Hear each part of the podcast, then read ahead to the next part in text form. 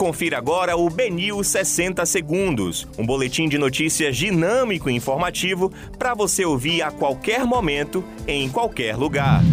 Olá, uma boa tarde a todos. Hoje é terça-feira, 28 de setembro de 2021.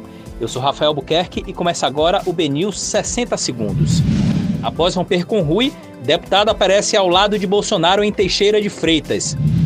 Relatório da CPI da Covid tem 6 mil páginas e já está encadernado. A atualização do IPTU em Salvador teve emenda que garante isenção para pessoas de baixa renda. Clubes dividem opinião em reunião sobre retorno do público nos estádios. João Roma alfineta governos do PT ao lado de Bolsonaro na Bahia. E Fátima Bernardes deixará o encontro em outubro. Esses foram os principais destaques da segunda edição do BNews 60 Segundos. Para mais informações, acesse bnews.com.br.